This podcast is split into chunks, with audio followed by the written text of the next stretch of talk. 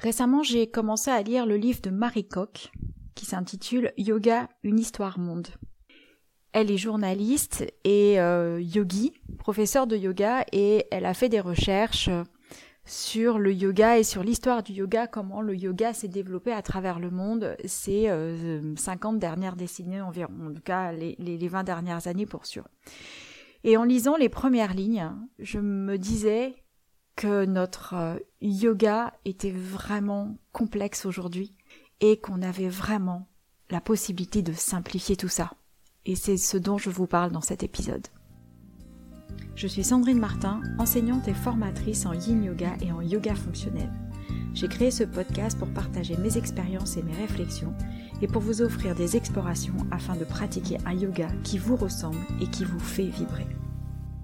Régulièrement, je fais appel à des images pour illustrer mon compte Instagram, les différentes formations que je peux faire parce qu'il y a une banque d'images qui est vraiment exceptionnelle quant à montrer la flexibilité des yogis. Et on voit vraiment un, yoga particulier ces dernières années, ces dix dernières années, qui est assez acrobatique. Si on revient encore il y a 10 ou 15 ans, quand on disait aux gens, bah, je fais du yoga, l'image qui venait au départ, c'était vraiment euh, un yoga où on s'assoit et on médite. Il y a 10 ou 20 ans, c'était l'image qu'on avait du yogi qui s'assoit et qui médite et qui bouge pas. C'était vraiment quelque chose qui était plutôt lié à la méditation, à peut-être un, travail corporel assez euh, ésotérique, assez holistique, mais pas toutes ces acrobaties que l'on voit aujourd'hui. Il y a eu aussi euh, cette vague, je ne sais pas si vous vous rappelez, il y a bien des années, il y avait un, genre de yogi, je vais l'appeler comme ça, qui euh, participait à une émission télévisée euh, de grande audience où il montrait qu'il pouvait rentrer dans une boîte en verre, donc il pliait son corps dans toutes les directions, de toutes les manières possibles, pouvoir tenir dans cette boîte en verre comme un aquarium, un espèce de grand aquarium de mémoire, c'est un grand échalas euh, avec une peau brune et qui faisait ça comme comme show et c'était extraordinaire. Hein. À l'époque, je faisais pas du tout de yoga et je trouvais ça assez extraordinaire de, de voir ça. Et c'est vrai que ça a participé aussi à cette espèce d'image euh, euh, de yogi multiflexible avec un potentiel corporel très étendu, très élevé où il pouvait faire vraiment ce qu'il voulait. Et c'est l'image que l'on a aujourd'hui. Encore une fois, quand je regarde les images que je vais chercher sur différents sites ou même encore une fois sur Instagram, je vois bien qu'il y a une certaine euh, image du yoga aujourd'hui qui est euh, plutôt euh, des yogis qui sont en bonne forme, qui sont plutôt sportifs, qui sont sveltes, qui sont hyper flexibles, plutôt blancs et avec des vêtements de yoga hyper fancy, hyper à la mode, plutôt leggings serrés, colorés ou pas et, et brassières pour les pour les femmes. Les hommes c'est un peu plus l'industrie euh, du yoga aussi touche les hommes bien sûr hein, en termes de vêtements, mais c'est moins connoté. Il y a vraiment une espèce d'image comme ça, et c'est vrai que personnellement pendant des années j'ai eu du mal à me mettre à, cette image-là, et puis euh, puis ça me plaît pas en fait. Et euh, oui, le legging c'est pratique parce que ça permet aussi de de passer d'un cours à un autre en changeant juste euh, en mettant un pantalon par-dessus tout simplement ou une jupe par-dessus, on n'avait pas besoin de se changer souvent donc c'est l'avantage du, du plutôt que d'enlever tous ses vêtements pour passer dans le cours de yoga puis remettre tous ses vêtements pour aller à l'extérieur et recommencer après, c'est vrai que c'est un certain avantage. Et il y a dix ans encore, on voyait pas euh, de personnes habillées en legging comme on pouvait voir aux États-Unis il y a dix ans. Et ça fait cinq ou six ans maintenant, c'est vraiment démocratisé. Il y a pas mal de femmes qui se baladent juste en legging, pas parce qu'elles font leur euh, leur course, hein, leur euh, entraînement de course, mais parce que tout simplement c'est un, un, vêtement qui est confortable et ça peut se mettre au quotidien à Paris. C'est vrai qu'il y a 10 ou 15 ans, ça se voyait vraiment pas beaucoup. Donc il y a vraiment toute cette image là de du yogi svelte, euh, flexible. Et qu'est-ce qui se passe quand vous ne correspondez pas du tout à cette image que l'on a du yoga? Je suis sûre que parmi vous, il y en a plein qui pratiquent le yoga, mais sans euh, répondre à cette image, sans se retrouver dans ce type d'image. Est-ce que ça développe une certaine forme de culpabilité de pas correspondre à ces standards que l'on peut voir quand on manque de flexibilité, quand on se sent raide dans beaucoup de postures, quand beaucoup de postures sont difficile à atteindre, à faire. Quand on n'a pas du tout les mensurations pour porter ce type de vêtements ou parce que tout simplement on n'a pas du tout envie de porter ce type de vêtements, on n'aime pas les choses qui sont serrées sur le corps, on aime les vêtements qui sont amples, eh bien comment on se présente, comment on, on s'identifie à tout ça, est-ce qu'on est quand même euh, à l'aise à pratiquer le yoga? Ou est-ce qu'on est un petit peu euh, dans cette gêne, cette difficulté à se retrouver, même si on apprécie faire du yoga, se retrouver dans une salle avec d'autres personnes? Comment ça se passe? Eh bien voilà, aujourd'hui je voulais vous proposer quatre façons de simplifier la pratique du yoga. Vous êtes prêts? La première chose, c'est qu'on n'a pas besoin d'un tapis de yoga pour pratiquer. La seule chose qu'il faut euh, prendre en compte, c'est le fait de se retrouver sur un sol qui n'est pas trop glissant et qui est plutôt confortable quand on s'allonge. Donc bien sûr, en, force, en fonction de votre corpulence, en fonction de vos os, si vous avez plutôt les os proéminents ou si vous avez euh, un petit peu de chair, ça va changer la donne. Et puis, euh, en fonction des postures, vous serez bien au sol, vous serez pas bien au sol. Donc c'est vraiment de choisir l'endroit où vous allez que vous allez euh, pouvoir pratiquer sans glisser, sans vous faire mal, sans avoir mal aux os. Donc par exemple, pour moi, quand je pratique debout, je peux pratiquer n'importe où sur la plage, euh, dans mon salon, sur le sol qui est un, un lino en plastique. Euh, je peux pratiquer dans la rue aussi sans aucun problème. J'ai aucune difficulté à pratiquer debout. Je vais juste adapter mes postures euh, face au sol que j'ai. Par contre, quand il euh, faut s'allonger sur le sol, ça c'est plus compliqué, j'ai beaucoup plus de mal à m'allonger sur un sol qui est trop dur. Ça va pour y rester 5 minutes, 10 minutes pour m'étirer, mais dès qu'il faut arrondir la colonne vertébrale en étant sur le dos, ramener les genoux vers la poitrine, eh bien ça fait tout de suite mal au, aux os du dos, aux os de la colonne vertébrale et c'est vraiment pas une façon de pratiquer que j'aime bien. Alors euh, sur un tapis ça marche, euh, sur une couverture de temps en temps je prends une couverture aussi et je m'installe sur la couverture pouvoir faire quelques quatre pattes, quelques étirements et pas plus que ça. Donc il n'y a pas besoin d'avoir un tapis pour pratiquer. On peut vraiment s'installer n'importe où, à n'importe quel endroit et essayer. Et oui, parfois, quand on est à l'extérieur, on a envie de se mettre dans quelques postures, de s'étirer un petit peu, et le regard des autres peut être euh, perturbant. Eh bien, pour vous dire un petit peu les, les... à la Toussaint dernière, j'étais euh, du côté de la Grande Motte et euh, les enfants jouaient sur la plage. Et en attendant, je les ai laissés jouer et au lieu de me rouler les pouces ou de de rester sur Instagram et de scroller, j'ai décidé de m'installer sur la plage et de faire quelques postures sur la plage, des choses simples, des choses où je pouvais euh, tout simplement m'étirer, assouplir mes hanches sans me retrouver dans une position à abracadabra, chose que je ne fais pas, mais voilà, j'avais vraiment envie de faire des choses qui étaient simples pour mon corps, sentir un peu mes, hanches, euh, étirer un petit peu mes bras, euh, mobiliser mes omoplates, mes épaules, etc. Et quelques guerriers, quelques fentes, quelques extensions dans la colonne vertébrale, quelques étirements, rien que ça, ça a suffi à simplifier ma pratique et à me sentir bien. J'ai pris juste dix minutes en surveillant les enfants parce qu'ils étaient euh, dans mon champ de vision. Et tout simple, tout simplement, sans artifice. Euh, j'étais en jean, donc j'ai fait aussi ce que je pouvais faire avec mon jean et c'était super parce qu'il y avait vraiment un temps où j'étais à l'écoute de moi-même, à l'écoute des besoins de mon corps, en profitant à la fois de ce petit air frais, de ce petit vent frais, du bruit de la mer et des enfants qui jouaient, mais c'était génial. Et j'avais pas besoin de plus et ça me suffisait. Dix petites minutes sur le bord de la plage, ça a l'air paradisiaque comme ça, on n'a pas besoin d'aller jusqu'à Bali pour pratiquer le yoga, on peut rester sur une plage française. Ça dépend de la saison nous sommes d'accord, comme euh, l'hiver euh, approche à grands pas, c'est vrai que sur certaines plages, c'est un peu plus délicat en plein hiver, mais pourquoi pas, c'est à tenter. Je ne sais pas si euh, la pratique du yoga sur les galets niçois seront aussi faciles à faire que sur une plage beaucoup plus lisse d'une autre partie de la Méditerranée comme dans la région de Montpellier. Donc ça, c'était une petite aparté. Ça, c'était la première chose. Donc, on n'a pas besoin d'un tapis de yoga pour pratiquer. La deuxième chose, c'est qu'on n'a pas besoin de savoir plein de postures. On n'a pas besoin d'avoir un grand répertoire de postures pour pratiquer.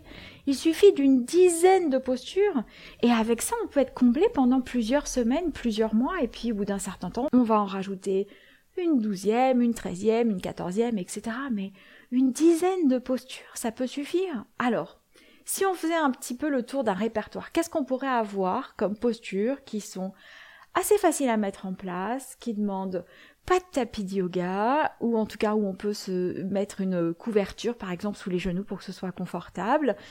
Et puis, ça suffit. Eh bien, on a toutes les positions de quatre pattes avec les dos ronds, les dos creux. On peut faire des équilibres euh, à partir d'un quatre pattes, c'est-à-dire vous partez d'un quatre pattes, vous étirez une jambe en arrière et vous levez le bras opposé. Comme ça, vous avez un bras, une jambe en l'air, bras et jambes opposés. Et vous pouvez rester là pendant quelques respirations avant de passer de l'autre côté. Donc ça, c'est la deuxième posture. On peut se mettre debout et euh, s'amuser avec les guerriers. Donc il y a déjà le guerrier 1, le guerrier 2, si vous avez assez d'équilibre, on peut s'amuser avec un guerrier 3, même si c'est un petit guerrier 3 avec une petite patte en l'air, un guerrier qui va pas très loin, ou on va dire c'est un guerrier débutant, eh ben ça peut marcher aussi, on est déjà à 5 postures. Une fois qu'on a fait ces quelques postures debout, on peut s'amuser avec un petit équilibre. Alors cet équilibre, on va le faire le plus simple possible. On n'a pas besoin de rentrer dans une posture d'arbre ou d'autre chose. Il suffit juste d'avoir un pied sur le sol, de lever le deuxième genou vers la poitrine, enlacez ce genou et voilà, pof, vous avez une posture d'équilibre où on va chercher à maintenir le genou vers la poitrine, ça permet de travailler le centre, ça permet de travailler l'équilibre, l'enracinement, l'ancrage du pied dans le sol, la respiration, la colonne vertébrale va s'allonger et c'est génial. Et si on veut aller un tout petit peu plus loin, eh bien on maintient son genou, on lâche les bras et on va étirer les bras au-dessus de la tête. Donc voilà, un petit équilibre tout simple et ça fait la sixième posture. Changeons de niveau maintenant. On a visité les postures de quatre pattes, des postures debout, passons aux postures sur le sol. On va commencer par exemple avec une torsion. Pour la torsion, on part de la position assise, avec les deux jambes tendues devant. On va rabattre une jambe de manière à ramener le genou vers la poitrine et garder le pied au sol. Et on va emmener une torsion. La torsion, vous pouvez la faire vers le genou qui est fléchi ou en tournant le dos au genou qui est fléchi. Ça fait deux torsions différentes, ça fait pas forcément les mêmes effets parce que le bras va s'appuyer différemment et voilà, vous avez une posture supplémentaire. On est à 7. Si je me trompe pas dans le compte. On peut ensuite passer sur le ventre, garder les pieds le pubis sur le sol et soulever légèrement le haut du corps ou franchement le haut du corps pour avoir une posture de cobra. Huit postures. Vous voyez, ça va assez vite finalement. On peut continuer ensuite par s'allonger sur le dos, ramener les genoux sur la poitrine et emmener les jambes sur le côté pour faire une torsion, une torsion allongée. C'est déjà pas mal, non? Qu'est-ce que vous en pensez? Ça fait neuf. Et puis pour terminer, un shavasana, la position de relaxation. Pour un petit peu plus de euh, concentration, on va dire ça comme ça, ou pour améliorer sa qualité d'attention, vous pouvez finir dans une position assise de votre choix, au sol ou sur une chaise quand vous n'avez pas beaucoup de matériel à portée de main, euh, quand il n'y a pas de coussin, pas de couverture et rien, vous pouvez vous asseoir sur une chaise, ça marche aussi très bien. Moi j'aime bien méditer sur le bord des quais de Seine en m'asseyant sur une marche. Ça marche aussi très très bien. Et vous avez quelques minutes supplémentaires pour faire une petite méditation. Et la méditation, pareil, peut être très simple. Ça peut être juste observer sa respiration. Ou si vous êtes à l'extérieur dans la nature, c'est écouter les bruits de la nature ou tout simplement écouter ce que votre mental a à vous dire à ce moment-là, ou vos émotions aussi. Et voilà, vous avez fait un petit tour, une pratique toute simple avec 10 postures, une méditation pour terminer, et pas besoin de plus. Et si seulement vous avez envie de plus parce que vous avez cette curiosité, cette envie, parce que vous vous lassez des postures que je viens euh, dénoncer, eh bien, ajouter d'autres postures, créer une autre routine, une autre sadhana. Sadhana, c'est pour routine. Et vous aurez votre pratique simple. Et encore une fois, il n'est pas nécessaire de connaître beaucoup de postures de yoga. Ensuite, pour se simplifier la vie, c'est le choix du vêtement. Personne n'est obligé de pratiquer avec un legging. Et personne n'est obligé de montrer son anatomie en portant un short. J'avoue, les shorts en yoga, je suis vraiment vraiment pas fan. Alors, c'est vrai, on voit mieux les jambes comme ça, mais avec un legging, ça marche très bien.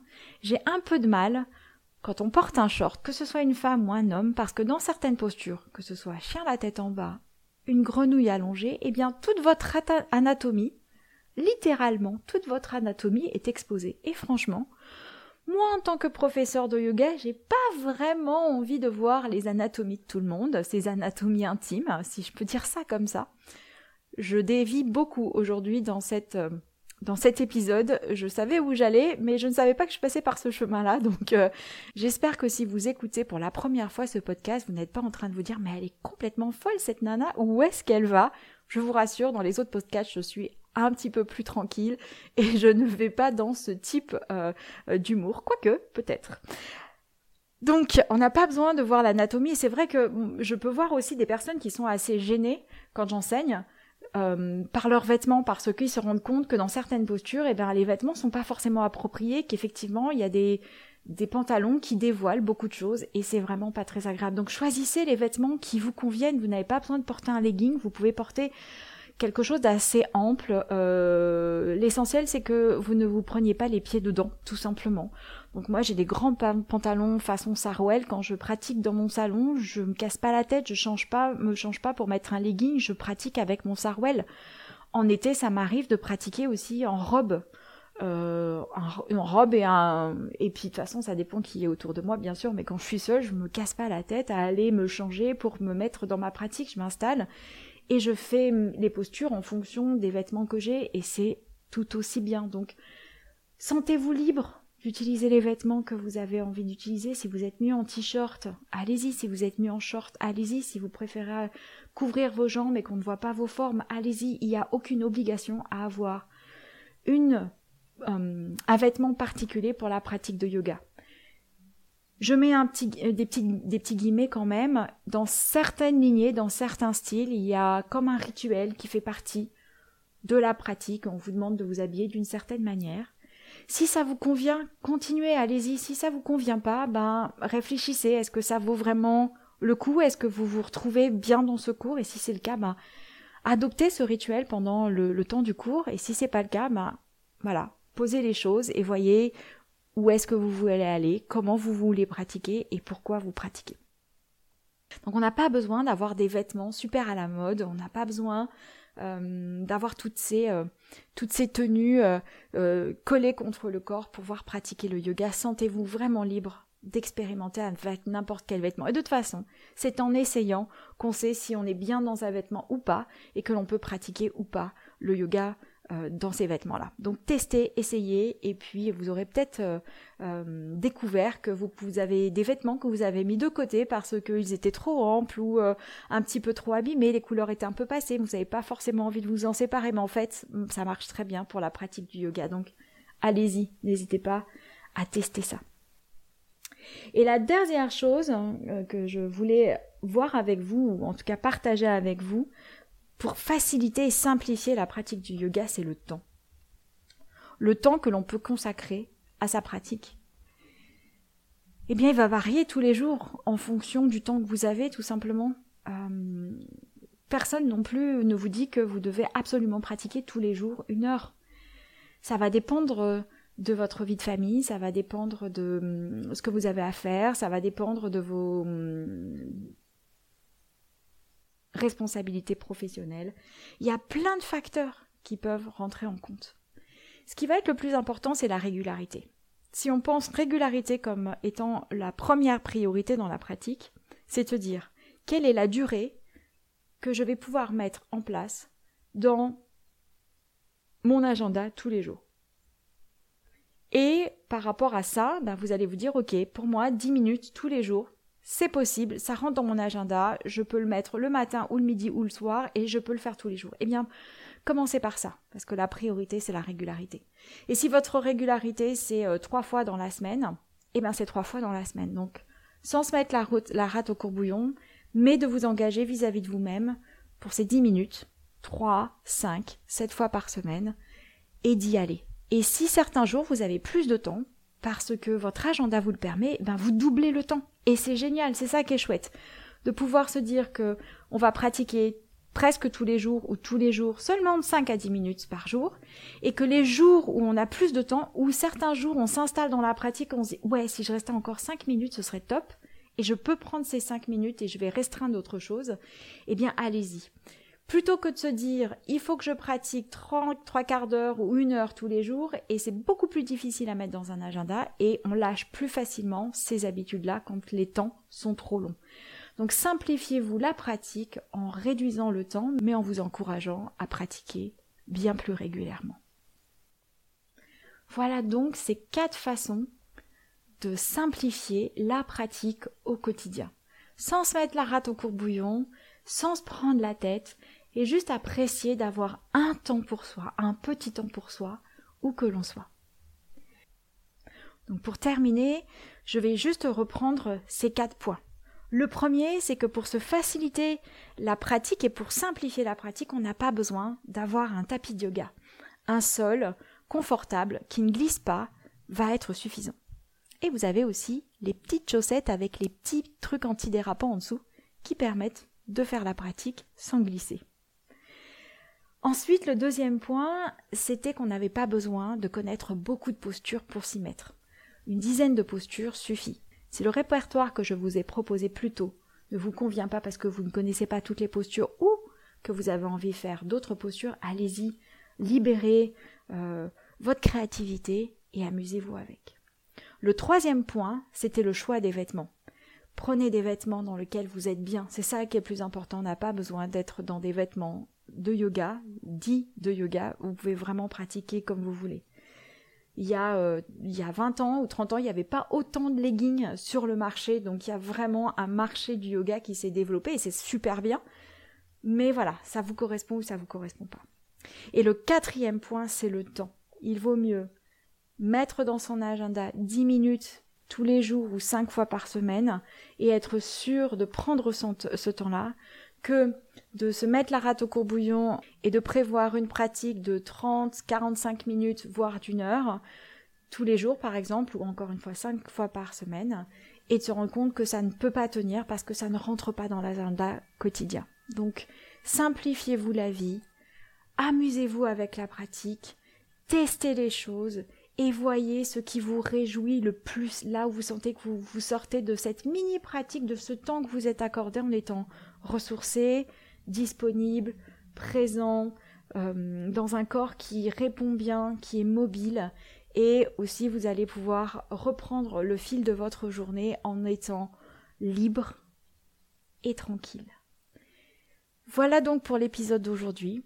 Si vous avez aimé cette simplicité, partagez l'épisode autour de vous, faites tourner l'épisode, envoyez-le à tous ceux qui se disent ah moi je pratique mais j'ai du mal à pratiquer à la maison ou encore ceux qui disent ah mais j'ai du mal à pratiquer tous les jours ou encore ceux qui disent ah j'aimerais bien essayer le yoga mais j'ai pas du tout envie de porter un legging ou encore ceux qui trouvent toutes les bonnes raisons pour pas y aller alors qu'ils en meurent d'envie. Voilà pour aujourd'hui. J'espère que vous avez passé un bon moment en ma compagnie. Je vous remercie d'avoir écouté jusqu'au bout et je vous dis à la semaine prochaine pour un yoga libre et décomplexé.